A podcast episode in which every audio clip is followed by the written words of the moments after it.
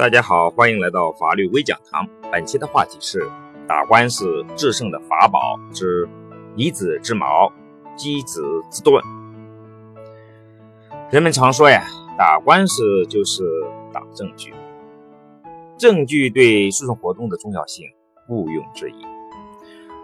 那如何正确全面理解这句话，直接关系到案件的成败。首先呢，法官判案。必须依据案件事实，在调查案件事实的基础上，适用相应的法律规范进行裁判。理论上，法官要弄清楚客观事实到底是怎么样的。但是开庭时，相应的事实早已成为过去，法官也不可能在身临现场。因此，法官查明案件的事实真相。就要靠当事人的当庭陈述和双方的举证和质证，最终形成法律事实。其次，在形成法律事实的过程中，当事人的陈述、举证和质证应该怎么说，证据该如何提交以及如何质证，这才是关键，也是体验体现专业人士水平的地方。一般情况下，最容易犯的错误就是顾此失彼，在证明或强调自己观点的同时，自己的陈述或证据却被对方利用，进而成了证明对方主张成立的证据。这就是本文所说的“以子之矛攻子之盾”，善加利用会有奇效。以下用两个真实的案例。来说明以子之矛攻子之盾的效果。案例一：房屋买卖合同纠纷。案件简介：由于房屋涨价，卖方反悔不卖，买方妥协，与卖方达成一致意见，解除了房屋买卖合同。其中解除协议约定，卖方支付八万元违约金给买方，同时。约定与中介的一切纠纷均由卖方负责，但没有约定纠纷具体指的是什么，于是产生争议。居间协议约定卖方为到手价，所以中介费七万元均由买方承担。那么问题来了，合同解除后，中介费应由谁承担呢？对此焦点问题。而卖方在发表答辩意见时说：“双方解除合同是在和平、诚信、相互谅解的基础上达成的。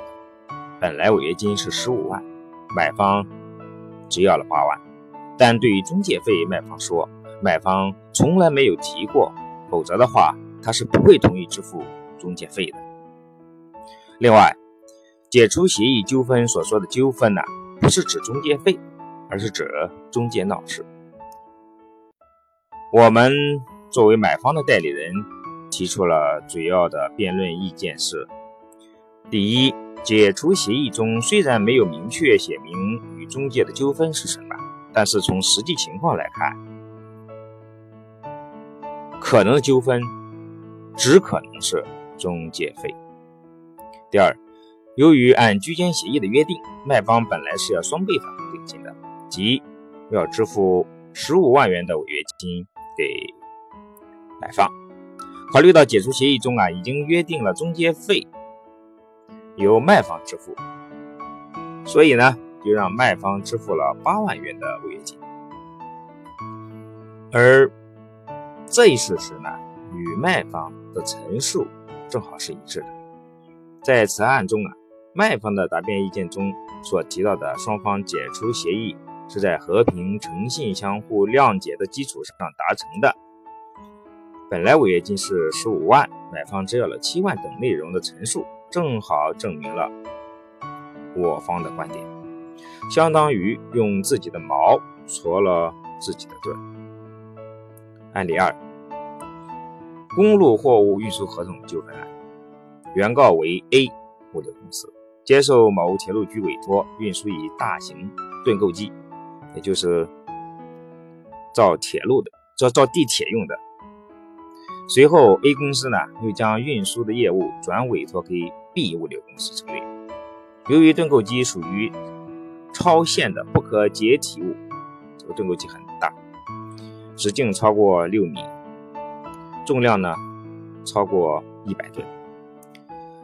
为办理超限许可而被路管部门查扣，导致了延迟交货。这个原告呢就根据约定提出了近三十万元的违约金。由于相关法律规定啊，主张违约金要证明产生了实际损失，否则法院很可能大幅下调违约金金额。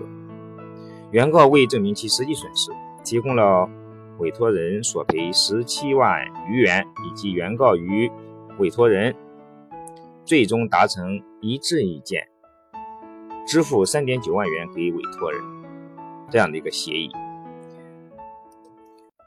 并提到呢。